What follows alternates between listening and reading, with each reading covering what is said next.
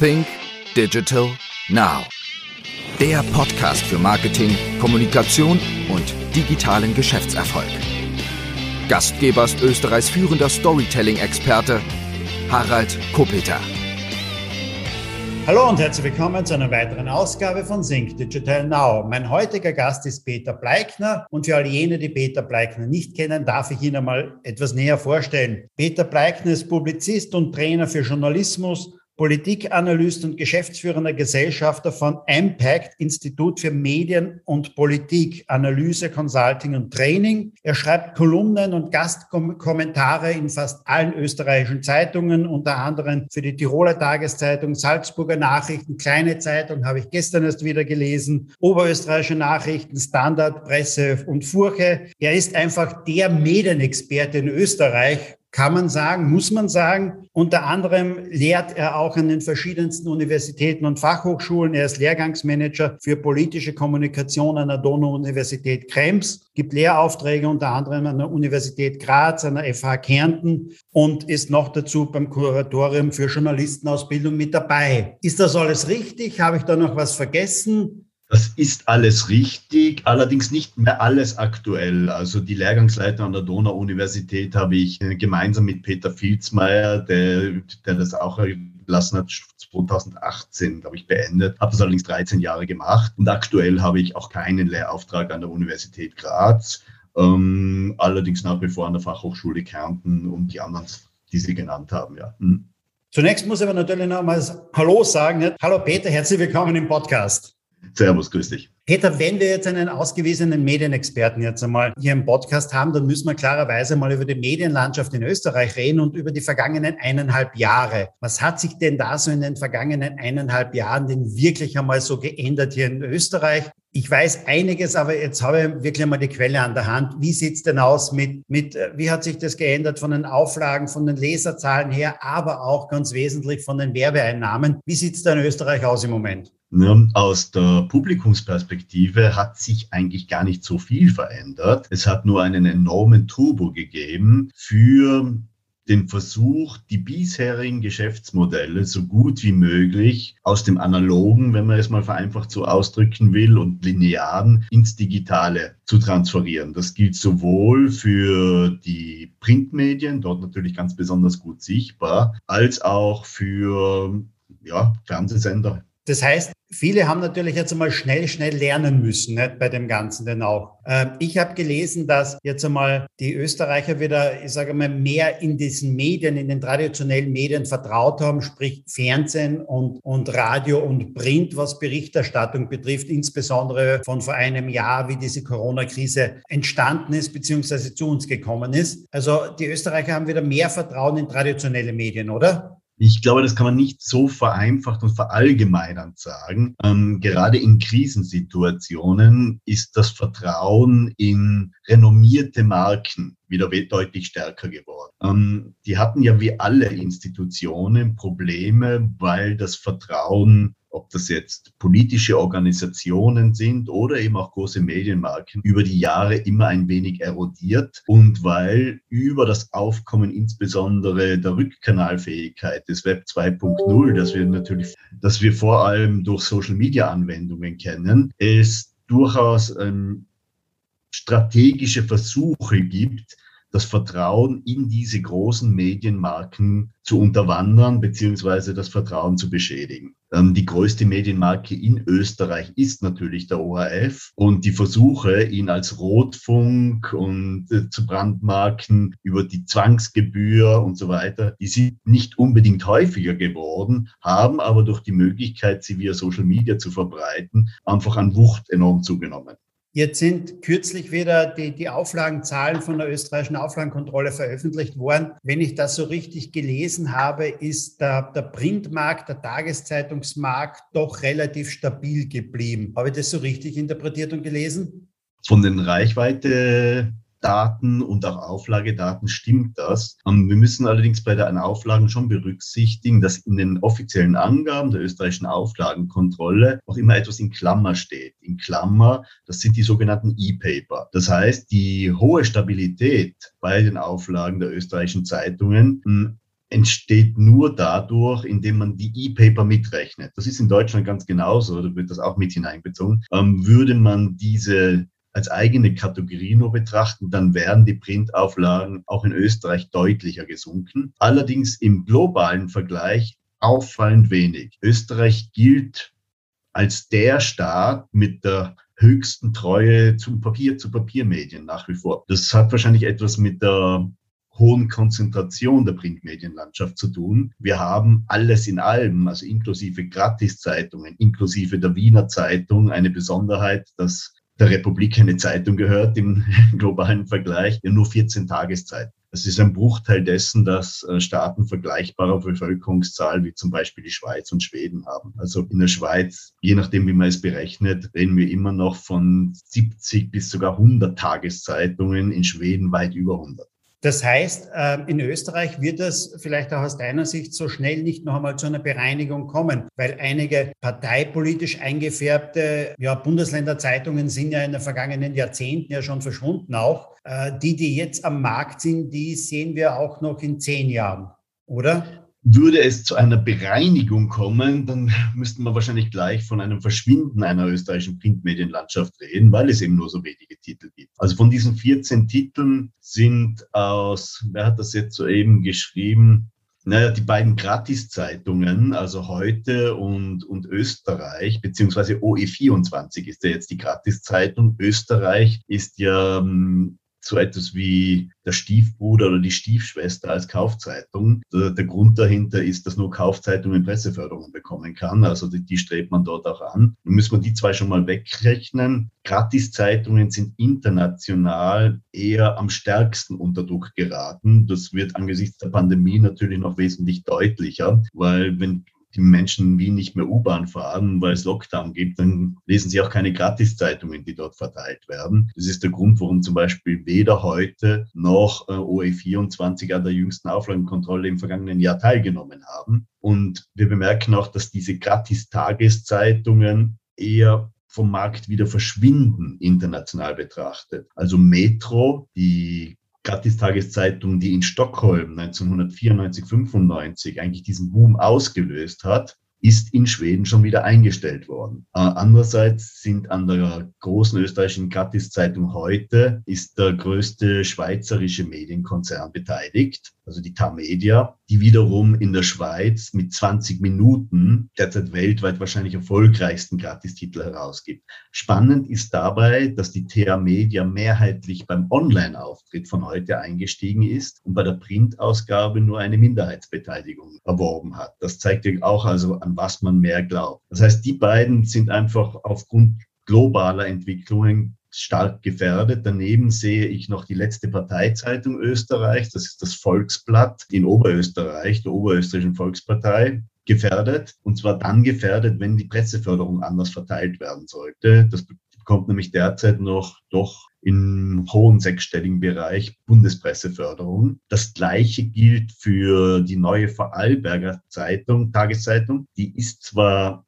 kein Parteiblatt, aber letztlich die Zweitzeitung von Russ Media, der auch die beherrschende Tageszeitung in Vorarlberg, die Vorarlberger Nachrichten gehört. Ich glaube, auch dort wäre mit einem Ende der derzeitigen Presseförderung zugleich das Ende der Zeitung besiegelt. Also wenn wir die vier wegrechnen, dann haben wir dann schon nur noch zehn. Und ich glaube nicht, dass es dort zu einer weiteren Bereinigung kommt, es sei denn, Standard Presse, die beiden Qualitätszeitungen bekommen wirklich so große wirtschaftliche Probleme, wie vor allem dem Standard immer wieder nachgesagt wird. Ich kann mir nicht vorstellen, dass Reifeisen den Kurier, auf den Kurier verzichten will, wo es die Mehrheit hat. Und die anderen Tageszeitungen stehen relativ gesund da, weil sie in einem Bundesland einfach marktdominierend sind, beziehungsweise auch in Wien die entsprechende Marktstellung haben. Siehe Kronenzeitung. Gehen wir noch ein bisschen rein zu den Erlösquellen der Zeitungen. Denn auch zum einen haben Tageszeitungen beziehungsweise der Online-Bereich, da gibt es zwei, aus meiner Sicht zwei verschiedene Lösungen. Das eine ist gratis, ich habe sämtlichen Content gratis, ne? wie eben auf Kronenzeitung, äh, meinetwegen auf OE24, aber verstärkte Bundesländerzeitungen, aber auch Kurier oder so etwas setzen auf Paid Content, sprich, du musst ein Abo dort auch erwerben für den Online-Content. Der Standard ist wiederum auch gratis. Bei der Presse muss ich wieder bezahlen dafür. Welches Modell wird sich da durchsetzen? Verdienen die eigentlich mit dem Paid Content auch wirklich Geld schon? Man verdient mit dem Paid Content Geld. Also um ein naheliegendes Beispiel zu nehmen, die kleine Zeitung hat für das Jahr Ende des Jahres 2020 angestrebt, 50.000 Digital-Abos abzuschließen. Das hat sie auch geschafft. Diese Digital-Abos kosten natürlich nur einen Bruchteil dessen, was die Print-Abos kosten, aber ja, man muss die Geschäftsmodelle neu definieren. Und Sie haben es schon erwähnt, ich glaube, ausgenommen, es ist nur noch der Standard wirklich ausgenommen, der wirklich sehr viele und auch nicht mehr alle Inhalte gratis ins Netz stellt und dessen Inhalte auch nicht mehr so einfach wie früher im Standardarchiv auffindbar sind. Aber eine andere Strategie als Paid Content fährt letztlich nur der Standard in Österreich. Ähm, das Problem ist, Paid Content könnte funktionieren, wenn in einem, einem Markt sich alle daran halten. Wenn einer ausbricht und diese Mail und diese Informationen dann doch gratis anbietet, ja, dann wird der natürlich die größte Reichweite dort erzielen und alle anderen haben, schauen durch die Finger. Wir bemerken das, dass die Paid-Content-Strategien eben siehe kleine Zeitung, aber eben auch Tiroler Tageszeitung, Vorarlberger Nachrichten, oberösterreichische Nachrichten, in diesen Märkten am besten funktionieren, weil eben die Blätter dort wirklich exklusive Inhalte verbreiten. Diese exklusiven Inhalte werden in den Bundesländern eigentlich nur zum Teil durch die Informationsleistung der ORF-Landesstudios noch gefährdet. Und da wird es in den kommenden Wochen und Monaten doch intensive Verhandlungen zwischen den Zeitungsverlegern, dem ORF und der Politik geben, wie man dieses Problem auf Dauer löst, weil der ORF einerseits unbedingt digitale Bewegungsfreiheit benötigt, wesentlich mehr als jetzt, um zukunftsfähig zu sein. Aber andererseits mit dieser digitalen Bewegungsfreiheit nicht die gesamte andere österreichische Medienlandschaft gefährden darf, weil wir sonst einfach ja, zu, ja, letztlich zu einseitige Informationen bekommen. Ja. Das heißt, der ORF wird ähm, freundlich darauf hingewiesen werden, auch Paid-Content anzubieten oder zu machen?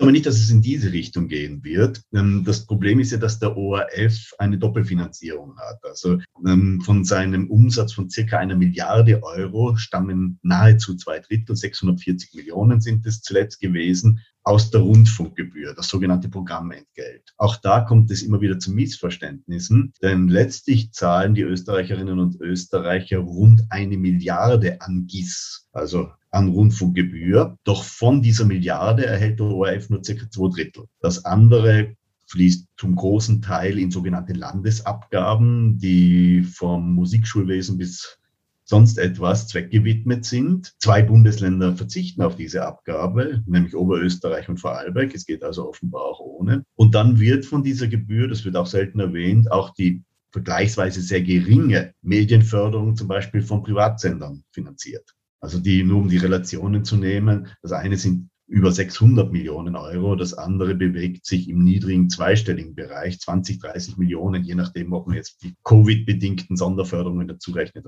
Wenn wir jetzt noch die andere Erlösquelle der Tageszeitungen hernehmen, das sind klarerweise die Werbeeinnahmen, die Inserate, aber auch die Online-Ads und dergleichen. Da hat es natürlich klarerweise letztes Jahr auch einmal einen enormen Einbruch gegeben. Jetzt bin ich selber schon ähm, ja, mehr als 25 Jahre in der Medienbranche, war auch über viele Jahre in der Styre Medien AG habe selbst ein kleines Magazin, wo ich noch Herausgeber bin. Ich, meine Beobachtung war immer die, so im Jahr 2000 Dotcom-Blase, da war mal der erste Inseraten-Crash. Da sind auch nicht alle Umsätze wiedergekommen. Dann hatten wir das zur Finanzkrise 2008, 2009. Viele Anzeigenumsätze sind da verloren gegangen und auch da sind nur wenige oder nur zum Teil die Anzeigenumsätze wiedergekommen. Werden jetzt diese Umsätze wiederkommen? Kann man noch darauf hoffen oder sind die alle mal schon einmal weg? Denn es war, glaube ich, ähm, heuer denn schon so äh, im Jänner oder Februar habe ich das gelesen, dass die Abgabe bei den Digitalmedien jetzt höher war als die Werbeabgabe. Das äh, heißt nichts anderes. Nicht? Also ähm, es wird mehr Facebook und Google geworben mitunter als ähm, mitunter in den Printmedien.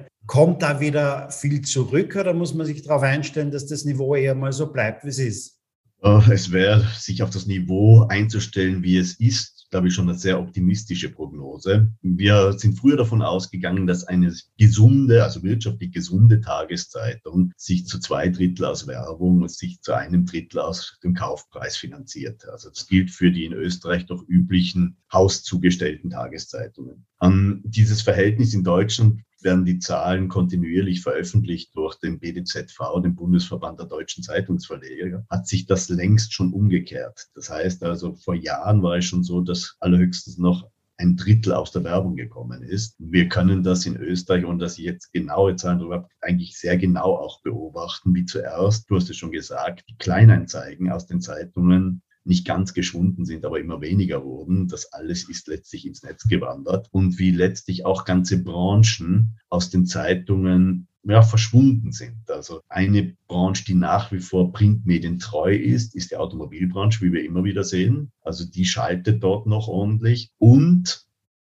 äh, in Österreich auch nach wie vor der Lebensmittelhandel. Also wenn wir uns anschauen, Spar zum Beispiel ist nach wie vor ein sehr großer Inservent. Ob das so bleibt, ich habe meine Zweifel. Ich habe meine Zweifel, es wird immer noch mehr in den digitalen Raum gehen. Natürlich sind auch die Zeitungen längst in diesem digitalen Raum tätig, weil sie das natürlich auch abfangen wollen. Die früheren Zeiten werden nicht wiederkommen. Wie finanzieren dann Tageszeitungen zukünftig ihre Redaktionen? Weil du hast es ja vorhin auch gesagt, Digital-Abos bringen nicht den Erlös, wie es Print-Abos bringen. Anzeigen, das Anzeigengeschäft geht zurück.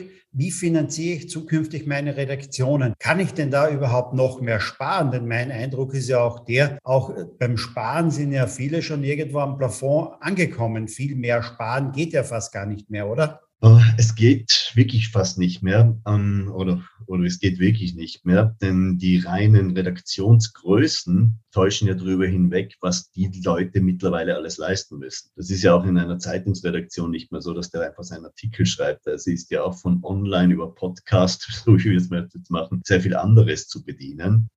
Es gibt nach wie vor Elastizität beim Preis, beim Copypreis also einer gedruckten Zeitung. Wenn wir uns zum Beispiel, das ist das Lieblingsbeispiel der Verleger, anschauen, wie sich der Preis eines Cappuccino entwickelt hat, dann kann man beim Preis einer Zeitung durchaus noch zulegen. Allerdings ist da auch bald eine Grenze in Sicht. Also ich merke zum Beispiel, dass ich für die Printausgabe des Standards zahle ich, glaube ich, mittlerweile im Monat 52 Euro. Das ist eine ganz schöne Summe pro Jahr. Das ist deutlich mehr, als ich für den ORF zum Beispiel und das Gesamtangebot zahle. Und Sie, du und ich kennen ja die Kampagnen gegen die ORF-Gebühr. Also das ist schon sehr viel Freiwilligkeit dabei, zumal ein großes, ein großer Teil des Angebots zum Beispiel vom Standard natürlich online vollkommen frei verfügbar ist. Also ich denke, das ist dann für auch treue Leser eines Blattes oft nicht nachvollziehbar warum sie so viel mehr für die, für die Printausgabe zahlen sollten. Ich glaube, die größte Chance besteht darin, die jeweiligen Markenstärken zu nutzen.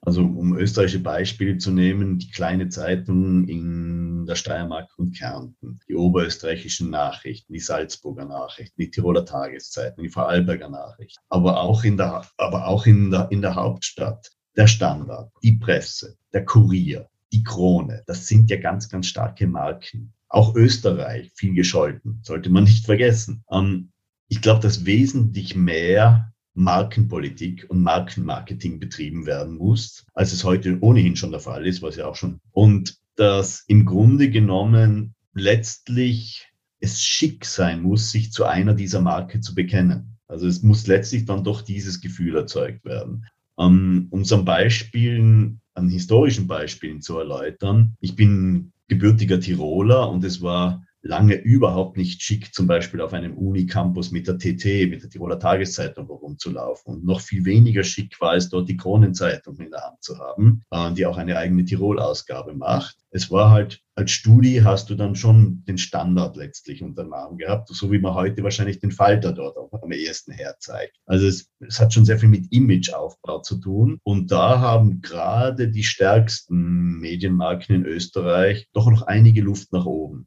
Es gibt eine Untersuchung vom ORF selbst beauftragt, über ihn, gemacht von Fair Advice, also die Firma der Gebrüder Fair, zwei Vorarlberger, die äh, in der Schweiz leben. ausgewiesene Experten für Verhaltensökonomie. Da wurden grundsätzlich die Sympathiewerte des Unternehmens ORF erhoben. Das Erschreckende daran war, diese Sympathiewerte waren wirklich vorsichtig ausgedrückt mau. Allerdings hatten einzelne Programme, wie jetzt zum Beispiel die ZIP2 oder auch der Sender Ö3, erstaunlich hohe Sympathiewerte. Und da merkt man auch, okay, in welche Richtung das letztlich für Medien gehen kann. Wenn es nach wie vor zum guten Ton gehört, zum Beispiel in der Steiermark und in Kärnten, die kleine Zeitung gelesen zu haben, weil man sonst nicht mitsprechen kann und so weiter, dann ist, glaube ich, schon sehr viel erreicht. Müssen wir uns auch darauf einstellen, dass äh, Medienunternehmen oder Zeitungen noch mehr vielleicht uns Produkte verkaufen werden, die im Grunde genommen nichts mit Content zu tun haben, nichts mit Journalismus zu tun haben, dass es ähm, Handytarife gibt von deiner Zeitung. Es gibt ja schon mitunter Genussshops oder so etwas und, und äh, natürlich Bücher. Ja, okay, das ist noch irgendwie verwandt und nahe dran zum einen oder auch die eine oder andere Veranstaltung, aber vielleicht kommt es hin zu Autos oder Energietarifen und dergleichen. Glaubst du, da kommt noch mehr? Ich glaube, da muss mehr kommen. Also als ein Klassensprecher dieser Branche gilt ja der Axel Springer Verlag in Deutschland, ähm, der sich von dem Großteil der Printprodukte, die letztlich seine Stärke, einst das führende Zeitungshaus Europas begründet haben, getrennt hat und der eigentlich nur bei zwei Marken geblieben ist. Das ist einerseits die allseits bekannte Boulevardzeitung Bild und andererseits die früher ewig defizitäre Qualitätsmarke Welt äh, und hat rund um diese beiden Marken sich ein neues Image aufgebaut, wie letztlich, und sagt er ist es auch schon, der führende digitale Informationsanbieter Europas sozusagen werden. Aber dass wir das Geld verdient wird eigentlich nicht mit diesen beiden Marken, sondern mit vielen anderen digitalen Geschäften. Das reicht von Kleinanzeigenmärkten bis zu, ja, die haben zum Beispiel mal Rantastic gekauft. Ich weiß nicht, ich glaube, sie haben es dann wieder verkauft. Ähm, das heißt, es, da kommt es längst zu einer Querfinanzierung. Und wenn wir ehrlich sind, hat es diese Querfinanzierung von Journalismus immer gegeben. Ich war lang genug in einer Tageszeitung, um mir nicht einzubilden, dass mein Leitartikel äh, die Zeitung finanziert hätte, sondern natürlich das ganzseitige Hofer-Inserat eine Seite weiter. Und deswegen habe ich mir halt meinen Leitartikel dann leisten können. Ich glaube, das sollten wir auch, also wenn ich jetzt mit wir die Medienbranche meine, auch ehrlicher mit unserer eigenen Vergangenheit sein. Also Journalismus aus sich heraus finanziert hat es ja in der Form nicht gegeben. Es hat ja letztlich entweder Werbung oder Rundfunkgebühr diesen Journalismus finanziert. Siehst du, was Tageszeitungen betrifft, im digitalen Bereich jetzt einmal oder mit ihrem Digitalauftritt und das alles, die österreichischen Tageszeitungen alles auf einem ziemlich gleichen Level oder gibt es da jemanden, der besonders nach oben aussticht oder auch besonders nach unten, wo man sagt, oh, die haben noch viel Potenzial zu lernen? Das Level ist insgesamt sehr hoch, auch im internationalen Vergleich, weil der Markt eben so konzentriert ist, weil diese wenigen Teilnehmer, da kann keiner etwas erfinden, ohne dass es der andere nicht schon von ihm geklaut hätte, respektlos ausgedrückt. Ähm, es liegt oft nur an den Möglichkeiten ja, der Investitionen, wie schnell oder wie langsam einer auf den Zug aufhüpft. Überraschend war es, wie lange die Krone gebraucht hat, um letztlich doch ins Digitale zu investieren. Das hat sie dann allerdings mit großer finanzieller Kapazität in einem unheimlichen Tempo gemacht. Die Kronenzeitung war sicher ein Spätstarter überhaupt in Richtung Online, dass wir noch gar nicht vom Digitaltan sprachen. Und ein Vorreiter in diesem Bereich, auch im gesamten deutschsprachigen Raum, war und ist der Standard. Der Standard, der schon 1995 online gestartet ist, als erste deutschsprachige Zeitung überhaupt, wenige Wochen vor der Welt in Deutschland und der auch in seinem Online-Auftritt dadurch ähm, profitiert hat, dass Oskar Bronner im Gegensatz zu den meisten anderen Verlegerkollegen, als die erste Dotcom-Blase rund um die Jahrtausendwende geplatzt ist, nicht deinvestiert hat, sondern bei diesem digitalen Engagement geblieben ist. Und das Ganze auch noch in Verbindung mit einem Auftritt, der nie einen harten Relaunch erlebt hat, das, wodurch zwangsläufig Userinnen und User abstellen, zählt dann nach wie vor zu den führenden Portalen im gesamten deutschsprachigen Raum. Martin Kotinek, der Chefredakteur des Standards, war früher stellvertretender Chefredakteur von Zeit Online. Von daher ist seine Aussage sehr glaubwürdig, dass der Standard die größte Community im gesamten deutschsprachigen Raum hat, größer als jene der Zeit, die als die größte in Deutschland gilt. Er versucht auf Basis dieser Community ein anderes Geschäftsmodell aufzubauen. Aber ich glaube, die Online-Werbeerlöse sind deswegen nicht unbedingt so viel höher, oder? Obwohl er natürlich von der Community, von der Reichweite her ja immer ganz, ganz vorne mit dabei war. Nicht? Ich kann mich erinnern, der war ja entweder sogar mal, na, ich glaube vor ORF nicht, aber gleich einmal dahinter. Also er war immer ganz, ganz weit vorne. Ne? Äh, beim Standard ist, also ist letztlich dieser enorme digitale Erfolg zugleich Fluch und Segen. Mhm. Ähm, wenn wir uns zum Beispiel die Auflagenkontrolle anschauen, dann ist der Standard von den zwölf dort erfassten Zeitungen, die Wiener Zeitung und das Volksblatt in Oberösterreich nehmen an der Auflagenkontrolle nicht teil, was besonders bedenklich ist, weil die Wiener Zeitung im Eigentum der Republik natürlich sehr viel noch aus den, bisher noch aus den Zwangs, aus den ins Zwangsinseraten letztlich äh, bekommt und die, das Volksblatt eben durchaus beachtliche Presseförderung erhält, aber wir wissen bei beiden nicht, wie viel Reichweite sie haben und wir wissen bei beiden nicht, welche Auflage sie haben. Das halte ich eigentlich schon bedenklich. Ähm, wenn die nehmen also nicht teil und von den zwölf dort erfassten hat der Standard die zweitgeringste Verkaufsauflage.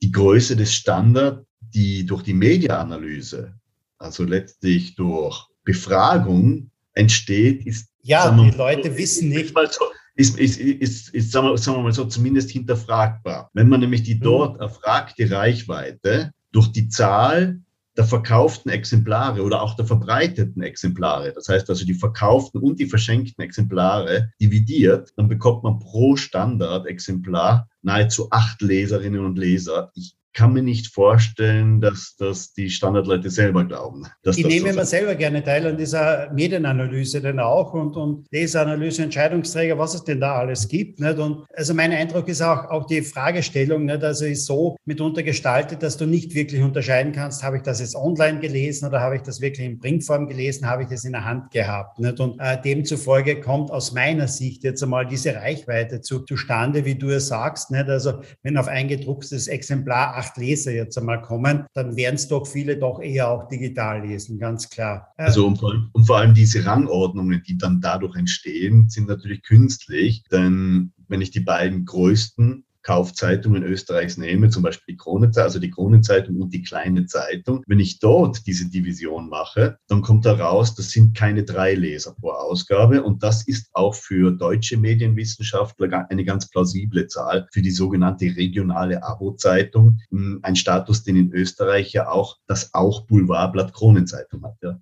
Weil du gerade Deutschland erwähnt hast, da ist ja vor wenigen Wochen äh, die Bild-Zeitung mit dem eigenen TV-Kanal ja groß jetzt on air gegangen auch. Ja, man sagt, du musst natürlich mit Informationen und Unterhaltung auf allen Medienkanälen vertreten sein. Werden wir es noch mehr erleben, dass Zeitungen verstärkt auch zu, zu TV-Formaten jetzt einmal werden, wirklich 24 Stunden TV-Sender auch betreiben? Oder wie, wie, wie siehst du das? Weil unsere Bundesländer sind doch ein bisschen klein und äh, das kostet natürlich auch richtig viel Geld, oder? Also ich halte diesen Schritt für unbedingt notwendig für die Zeitungshäuser. Die Frage ist, in welcher Form er geschieht. Und das derzeit, aus meiner Sicht, das derzeit erfolgreichste Beispiel, wie so etwas auch mit Low Budget, mit relativem Low Budget gemacht wird, ähm, sehen wir im Ländle in Vorarlberg. Dort hat, haben die Vorarlberger Nachrichten begonnen, eine tägliche Sendung zu machen, jeden Tag um 17 Uhr. Die hatte im Frühjahr schon durchschnittlich 54.000 Abrufe. Jetzt können wir diese Abrufe natürlich nicht direkt mit einer Reichweite, wie sie der Teletest für Fernsehprogramme ergibt, vergleichen. Aber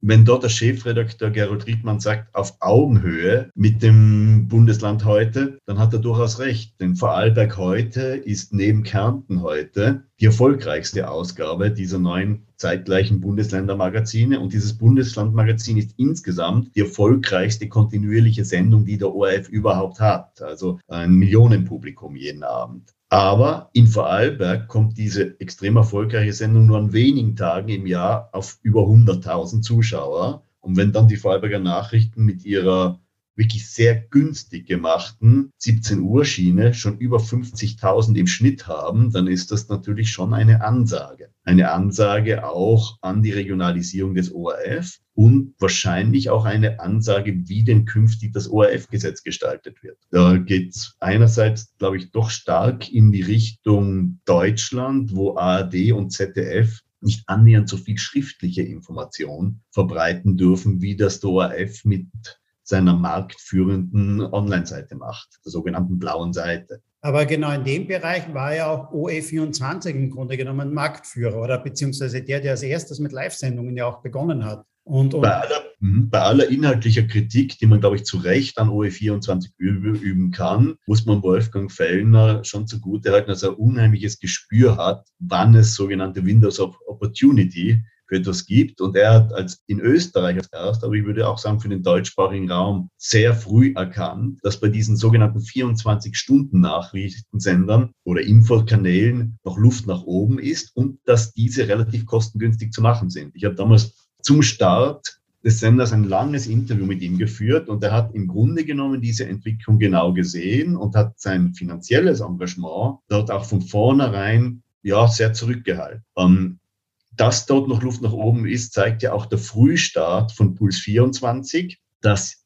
dessen Beginn eigentlich viel später geplant war, aber im Zuge dann ja von Pandemie und so weiter wurde es halt vorgezogen. Beide sind für das, was an Aufwand dahinter steckt, eigentlich sehr erfolgreich. Man, das klingt nicht viel, wenn es heißt ein Prozent Marktanteil. Aber wenn man sieht, in wie viele Kuchenstücke dieser Markt zerfleddert wird, dann ist das eigentlich sehr viel. Wenn man bedenkt, dass ORF 1 Mühe haben wird, wieder in den zweistelligen Prozentbereich mit seinen Marktanteilen zu kommen, das erste österreichische Fernsehen bitte, wenn es die gleiche Benamsung wie in Deutschland nehmen würde, äh, das Jahrzehnte hatte, um sich zu entwickeln. Und da kommen Newcomer, machen eigentlich rund um die Uhr Quatschbude, wie man das bei den Nachbarn nennt, und bekommen innerhalb weniger Jahre schon ein Prozent. Dann ist das schon ein bedrohliches Szenario. So wie letztlich Servus TV, und da reden wir jetzt natürlich nicht von Low Budget, sondern enormen Finanzaufwand, eine ernste Bedrohung für den ORF ist. Vor allem jetzt einmal nicht, also was im Grunde genommen ja ähm, vielleicht den Bildungsauftrag betreffen würde, nicht, wenn man sich so Dokumentationen ansieht, nicht, und vor allem dann ähm, über Österreich denn auch, nicht, also sind das schon sehr, sehr beachtliche Programme mit dabei und Sendungen, oder? Naja, Servus TV verbindet eben hohe Qualität in den von dir genannten Bereichen, ob das jetzt Dokumentationen sind, ob das jetzt insbesondere Naturfilme auch sind, aber auch im Sport natürlich, in der Sportübertragung, immer noch mehr in der Sport-Live-Übertragung mit ähm, einer dann doch in den letzten Jahren immer noch, sagen wir mal vorsichtig, pointierteren politischen Ausrichtung. Ähm, ja, gestern war Tilo Sarrazin zu Gast. Ja, es sind natürlich Gäste, nicht, die zum einen klarerweise immer so Gäste, die polarisieren, nicht, die haben natürlich dann auch eine gute Reichweite, klarerweise auch nicht, in beiden Richtungen hin. Und das ist natürlich etwas, was ja, äh, dem Sender wiederum Aufmerksamkeit bringt, ganz klar. Ja, es polarisiert und es sammelt natürlich all jene, die sich in den anderen Medien nicht hinreichend vertreten fühlen. Da gibt es relativ hohe Überschneidungsmengen, würde ich sagen, mit der FPÖ, die eine ähnliche Strategie im politischen Bereich durchaus auch erfolgreich, wenn man es wertfrei betrachtet, verfolgt. Ja. Gehen wir jetzt noch ein bisschen weg von Tageszeitungen und auch jetzt einmal vom Fernsehen kommen wir noch ein bisschen hin zum Thema Magazine und äh, wie es denn vielleicht mitunter dem Magazinmarkt in Österreich geht. Es hat letztes Jahr sogar mal quasi eine längere Pause gegeben bei Magazinen, bei Frauenmagazinen ich beobachtet, die sind zwei, drei Monate mal gar nicht erschienen oder so etwas. Wie geht es denn im Grunde genommen den Magazinmarkt in Österreich? Weil auch da ganz klar, die Anzeigen kommen nicht wieder. Das wird so sein. Also auch die müssen irgendwie Erlösquellen suchen. Ich sehe sie nur kaum aus meiner Sicht, jetzt aus meiner Wahrnehmung, dass es da große andere Erlösquellen gibt. Wie siehst du das? Ich glaube, vorerst müssen wir unterscheiden, welche Magazine. Das größte Problem haben die General Interest Magazine, also Magazine von großer Breite, also die früheren Flugzeugträger in diesem Bereich. Also nehmen wir Deutschland als ganz unverfängliches Beispiel. Dort hat der Stern sicher ein großes Problem, so wie in Österreich News ein großes Problem hat. Also diese sehr breit aufgestellten Magazine. Überhaupt keine Probleme haben nach wie vor die Special, Special, Special Interest Magazine. Das heißt also, ein Magazin nur noch für Mountainbike ist schon eigentlich viel zu breit aufgestellt. Das müsste wahrscheinlich schon äh, ein Teilbereich des Mountainbikens sein. Damit kann ich immer noch, ja, letztlich eigentlich ein gutes Geschäftsmodell aufbauen. Das heißt, für diese speziellen Interessen ist noch alles möglich. Da ist auch der Copypreis nach oben in keiner Weise ausgereizt. Es gibt für den Medienbereich zum Beispiel Cress Pro, ein Nachfolgemagazin des ehemaligen Cress Reports. Das, da kostet eine Ausgabe geradezu astronomisch viel, aber es kann sich mit dieser kleinen Auflage gut finanzieren, weil diejenigen, die das haben wollen, denen ist das wurscht, da könnte es noch fünfmal so viel kosten, weil sie sagen, sie bekommen diese Informationen eben nur in diesem Magazin und sie bekommen sie auch nicht online. Also wenn man es in einem ganz speziellen Bereich schafft, einen wirklichen USP zu haben, also diese Unique Selling Proposition, dann hat der Magazinbereich nur überhaupt kein Problem. Spannend wird es, wie der größte Magazinverlag, der ja mittlerweile mehrheitlich zu 75 Prozent Horst Pilker gehört, dem früheren Vorstandsvorsitzenden des Styria, und zu 25 Prozent eben dem schon genannten Wolfgang Fellner beziehungsweise seiner Familie, ähm, verfolgt mittlerweile mit seinen Magazinen eine Strategie der wesentlich genaueren Zielgruppenansprache, als das früher gemacht wurde. Das heißt also, er definiert schon haargenau für jedes Magazin, welche Zielgruppe damit angesprochen werden soll. Das hat auch bei all seinen Magazinen zu diesen doch bruchartigen Auflageeinbußen und Reichweite-Einbußen geführt. War allerdings eine bewusste Strategie, kaufmännische Strategie von ihm dahinter. Das kann man gespannt beobachten. Pirker gilt, sagen wir mal, durchaus als Könner in der Branche. Aber noch sehe ich dort nicht unbedingt große andere Erlösquellen bei der VGN.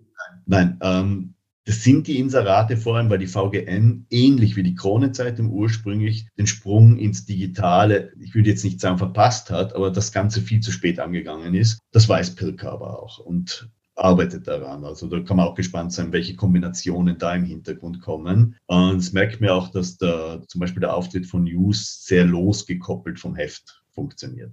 Wie ist für dich der Erfolg von Servus in Stadt und Land zu erklären, außer dass es natürlich eine Menge Startbudget jetzt einmal gab, aber es gibt aber, die, die schlagen sich ja für ein neu gegründetes Magazin, ist das ja aus meiner Sicht beachtenswert, oder? Ja, sind gerade rechtzeitig noch ein schon wieder dieses Wort Window of Opportunity, naja, geöffnet ist gut, also sind dort eingetreten. Ähm, es gibt eine Aufstellung, welche Deutschsprachen oder deutschen Magazine ähm, in den vergangenen Jahren Auflagen und Reichweitenzuwächse hatten. Und unter den Top Ten waren, glaube ich, acht oder neun, oder waren es, ja, acht oder neun von denen haben mit Heimat zu tun. Das heißt, ähm, dieser Megatrend Heimat, der Nullabschwächung erfahren hat, auch durch die Pandemie noch einmal wahrscheinlich verstärkt worden ist, der wurde damit genau bedient. Es gab kein vergleichbares Magazin in Österreich, während in Deutschland eines nach dem anderen schon gegründet wurde. Und man hat das geschafft, innerhalb des Konzerns letztlich ähnlich in zwei Gruppen zu trennen, wie das eigentlich der Axel Springer Verlag mal vorgemacht hat. Den Axel Springer Verlag, da gab es früher die sogenannte blaue Gruppe. Das waren so letztlich die, die Blätter mit Qualitätsanspruch äh, wie die Welt. Und die rote Gruppe, das waren die Boulevardblätter. Und wenn ich mir heute das Red Bull Media House anschaue, dann ist es ja auch, Red Bull wirkt ja eigentlich geradezu wie das Gegenteil dessen, was in Servus in Stadt und Land äh, gemacht wird. Aber das ist denn, das ist die Heimatabteilung und dann habe ich die globale äh, dynamische Red Bull-Abteilung. Das funktioniert ganz gut und komplementär offenbar, gerade wenn wir uns die Quoten von Servus TV anschauen. Jetzt müssen wir noch zu einem Bereich hinkommen, nämlich äh, Medien und Jugend. Ich habe zwei Kinder, meine eigene, also der eine Sohn ist 20, der andere 16. Werden die denn in Zukunft Printzeitungen lesen oder ist es denn auch vielleicht so, dass, dass ähm, den Printzeitungen ohnehin die Leser wegsterben? Verändert sich dann irgendwann einmal der Mensch? Weil ich habe bei mir selber festgestellt, in einem gewissen Alter bin ich umgestiegen von Ö3 auf Ö1 also wie ist denn zum einen mal das Mediennutzungsverhalten der Jugend jetzt einmal und, und verändert sich das im Laufe des Alters, wie anhand vielleicht meines Beispiels? Also das Nutzungsverhalten ist so, dass alle etablierten Medienmarken ähm, auch wenn man politisch korrekt nicht überaltert sagen sollte, ein überaltertes Publikum haben. Also wenn ich sage überaltert, ist, dass der Durchschnitt weit über dem Bevölkerungsdurchschnitt liegt. Also immer vereinfacht ausgedrückt oder sehr zugespitzt.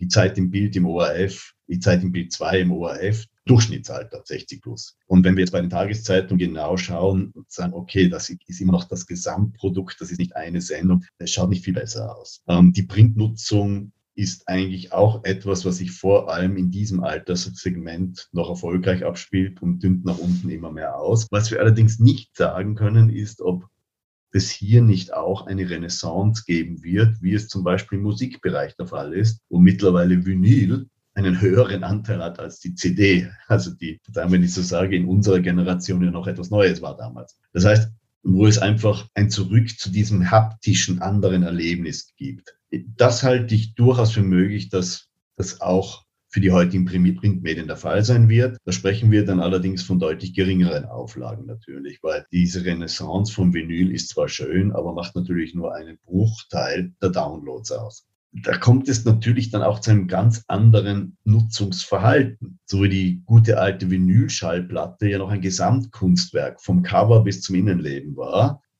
ist das beim Download nicht mehr der Fall. So wie das beschränkt war auf zweimal 20 Minuten, beide Plattenseiten hat sein, ist das da nicht mehr der Fall. Und da komme ich zum Mediennutzungsverhalten, zu diesem, naja, wenn es wichtig ist, erreicht mich die Nachricht. Also ich suche nicht mehr. Also ich glaube, dass es ein Segment dass ein Segment für Printmedien bleiben wird. Ich glaube, dass es sich nicht nur auf das Schicksein in jugendlichen Kreisen beschränken wird, ein kleines, aber ich glaube, dass es sehr elitär sein wird. Das heißt, in die Uni zu gehen mit einem Standard und einem Arm ist momentan eigentlich nicht mehr so schick wie vor 20 Jahren, oder? Ja, das ist sowieso schon immer. Also wenn, muss das dann wahrscheinlich derzeit der Falter sein. also, aber es geht schon darum, ja, wie setze ich mich ab von den anderen auch. Walter arbeitet ja sehr erfolgreich damit. Also er nimmt zwar an der Auflagenkontrolle nicht teil, aber ich glaube nicht, dass es ein anderes Printmedium gibt, das seine Reichweite in so kurzer Zeit dermaßen erhöht hat. Also die Reichweite ist doppelt so hoch wie noch vor zehn Jahren. Und zumindest laut Eigenangaben von Florian Klenk, dem Chefredakteur und jetzt Mitbesitzer des Falter auch, zeigt sich das auch schon in den Abozahlen und in den Verkaufszahlen. Das ist, glaube ich, ein Musterbeispiel dafür, wie man eine Medienmarke stärken kann über eine Personenmarke. Ein weiteres Musterbeispiel ist zum Beispiel die Zeit im Bild 2, mit insbesondere der Galionsfigur Armin Wolf, die über ihr Twitter-Einsatz vor allem sicher die Zeit im Bild 2 enorm gestärkt hat und letztlich für den ORF frühzeitig eine gute Social-Media-Strategie entwickelt hat. Ja. Und wenn man es vielleicht nicht unbedingt immer gerne sagt, nicht, aber man muss es auch von ORF24 und Wolfgang Fellner sagen, oder? Die Personenmarke zahlt da auch mit ein, oder? Auf die Reichweite und auf, auf, auf das Ganze. Natürlich, also der Chef ist die halbe Miete des Senders in dem Fall, oder? Ja, ja auch mit seinen Aufreger, die er geliefert hat so in den letzten Wochen. Ja, natürlich. Lieber Peter, herzlichen Dank einmal für diesen tiefen Einblick in die österreichische Medienlandschaft auch. Der Podcast nennt sich Sync Digital Now. Wir wollen noch ein bisschen etwas erfahren über Peter Bleikner und seine digitale Welt denn auch. Mhm. Jetzt würde mich einmal persönlich interessieren, was sind denn so deine Lieblings-Apps am Handy? Sind es Nachrichten-Apps und, und Apps von Medienunternehmen oder sind das ganz andere? Im Grunde genommen ist die von mir meistgenutzte App ganz, ganz banal Twitter. Twitter hat sich für mich, ich bin ja selbstständig seit mittlerweile 16 Jahren, also nicht mehr in einer Redaktion und habe auch nicht mehr diese privilegierten Nachrichtenzugänge, wie sie große Redaktionen haben, also die großen Nachrichtenagenturen. Aber durch Twitter ist es möglich, eigentlich sich selbst eine Nachrichtenagentur zu bauen, indem man einfach den richtigen Quellen folgt, die für einen notwendig sind. Und deswegen ist Twitter für mich sehr wichtig geworden. Es frisst manchmal, würde ich sagen, sogar zu viel Zeit von mir, aber ist für mich als Informationsquelle hm, eigentlich schon unverzichtbar. Und in zweiter Linie dient es natürlich auch zur Selbstvermarktung wie heißt das so schön, du bist immer nur so gut wie dein letzter Tweet. Das heißt also, woher soll jemand wissen, ja, wenn er Zeitung liest und so weiter, dann weiß er natürlich, okay, dass ich vielleicht mich mit Medien beschäftige, weil er mich irgendwann mal gelesen hat. Aber das gilt eben vor allem für die älteren Generationen. Die Jüngeren kennen mich nicht aus Zeitungen, sondern weil ich auf Twitter A mitdiskutiere und B das, was ich in Zeitungen veröffentliche, meistens noch teile. Die zweite App? WhatsApp. WhatsApp.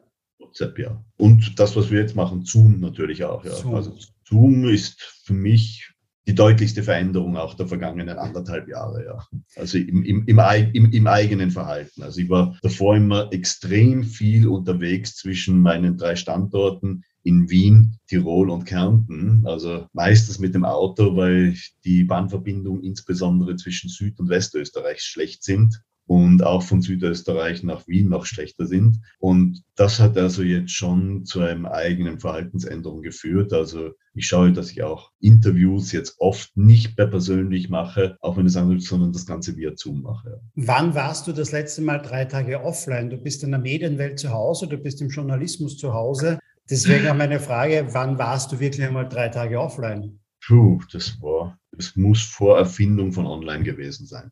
Mhm. Also ich hatte das Glück, ich bin, ich habe 1981 in einer professionellen Redaktion begonnen und war der Erste, der den Bleisatz nicht mehr aktiv erlebt hat. Und wir haben im Jahre 1982 begonnen, schon die Redaktion, damals eine Großraumredaktion, war auch für Österreich noch relativ neu, mit Computern auszustatten. Das waren ursprünglich noch DEC, Digital Equipment hieß die Firma. Und wir sind dann auf die berühmten Commodore 64 umgestiegen, weil wir die selber programmiert haben. Das war, glaube ich, ein Sechstel dessen, was die DEC-Computer gekostet haben. Und haben begonnen, die schon zu vernetzen mit Außenstellen, also mit den Bezirksredaktionen über sogenannte Akustikkoppler. Ich weiß nicht, ob das noch bekannt ist. Nein, nein. Naja, das waren, das hat ausgeschaut wie eine Art Saugnapf. Das hat man auf die Telefonhörer äh, geklemmt und es gab dann fürchterliche Geräusche, so Kratzgeräusche. Und dann hat es letztlich die Artikel übertragen. Ja. Und wir haben das sehr, sehr schnell weiterentwickelt, waren technisch wirklich auch in Europa sehr weit vorne mit solchen Sachen. Und eigentlich bin ich seitdem ja immer online, ja. Ich kann mich erinnern, ich habe so Mitte, Ende der 90er Jahre meine erste E-Mail-Adresse, glaube ich, erhalten. Also irgendwo dann einmal Nein, gehabt. Das war, das war bei mir 1996. Und zwar ist die Geschichte durchaus mediengeschichtlich spannend. Ich war in der Redaktion dazu auserkoren, weil mich das Neue immer ziemlich interessiert hat, letztlich für eine Verbindung der Printredaktion mit unserem Radiosender herzustellen. Es wurde, also um in die Geschichte zu gehen, 1993 mit dem Regionalradiogesetz ja zumindest pro forma das ORF-Monopol beendet. Ähm, aber nur in der Steiermark und in Salzburg konnten dann wirklich im Herbst, Spätherbst 1995 auch zwei Radiosender starten. Das waren die Antenne Steiermark, die es immer noch gibt, und in Salzburg Radio Melody, das längst anders heißt, auch den Fellners gehört, also der Nachfolger zumindest. Sämtliche anderen Radios, die schon in den Startlöchern waren mit Teams, wurden vom obersten Gerichtshof damals gestoppt. Diese Lizenzen wurden sistiert und die Teams die dafür schon engagiert waren, mussten sich nach was Neuem umschauen. Und wir wurden damals, ich kann mich noch erinnern, mir hat der heutige CEO, Vorstandsvorsitzende der Moser Holding, Hermann Petz, hat mir auf meine Schulter hinten geklopft, als ich am Computer gesessen bin. Ich war damals stellvertretender Chefredakteur und hat gesagt, Herr Bleikner, sind Sie eigentlich flexibel? Na, habe ich gesagt, ja, das wissen Sie doch. Er hat gesagt, naja, schauen wir mal, wie flexibel. Warum? waren Sie schon mal in den USA? Ehrlich gesagt, nein, ich war noch nicht in den USA, obwohl ich damals schon 35 war. Naja, wenn Sie wollen, können es jetzt sein. Letztlich haben wir Ihr Ticket in München schon gebucht. Sie müssen in so und so viele Stunden dort sein. Das war drei oder vier Stunden später Abflug. Und zwar sollten wir uns dort etwas Neues anschauen, das sogenannte Internet. Dort waren die ersten Kongresse 1995, 1996. Da hat man mehr Österreicher als Deutsche oder sonst was auf den amerikanischen Internetkongressen gesehen. Das waren die eigentlich fürs Radiomachen vorgesehenen Leute. Und ja, damals haben wir nicht nur E-Mail-Adressen bekommen, äh, wir haben von diesen Kongressen auch mitgebracht ganze Domains, also von öbb.at oder sonst irgendetwas. Und haben gedacht, das verkaufen wir dann. Wir haben das aus ethischen Gründen dann doch nicht getan. Aber das war die Gründerzeit, ja. Also seit damals eigentlich ja nie ohne. Ja, ich glaube 98 hatte ich dann meine E-Mail-Adresse mitunter. Du bist groß geworden mit dem geschriebenen Wort. Wo liest du das? Ist es eher das klassische Buch? Ist es Kindle oder bist du mittlerweile vielleicht sogar zum Hörbuch-Fan geworden?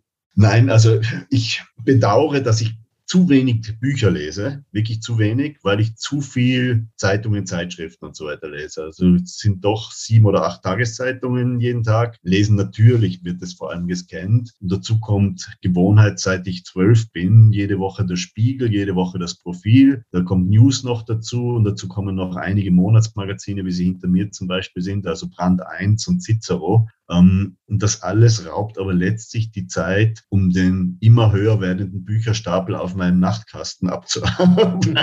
aber wenn ich lese, nach wie vor nicht Kindle, sondern also wirklich leidenschaftlicher Printleser, bin auch überzeugt davon, dass es immer noch die beste Methode der Informations, der schnellen Informationsaufnahme ist. Also eine gut gestaltete ich sage gut gestaltete Zeitungsseite ist, glaube ich, das Höchstmaß an Informationen, die man aus einem Rechteck bekommen kann. Das war ein sehr schönes Schlusswort auch, lieber Peter. Ich danke dir sehr, sehr herzlich für das Interview, dass du dir die Zeit genommen hast, dass wir jetzt einen wirklich äh, tiefen Einblick und äh, erhalten haben in die österreichische Medienlandschaft. Herzlichen Dank dafür. Gerne. Liebe Hörer, das war eine weitere Ausgabe von Sync Digital Now. Wir hören uns demnächst wieder. Bis dann.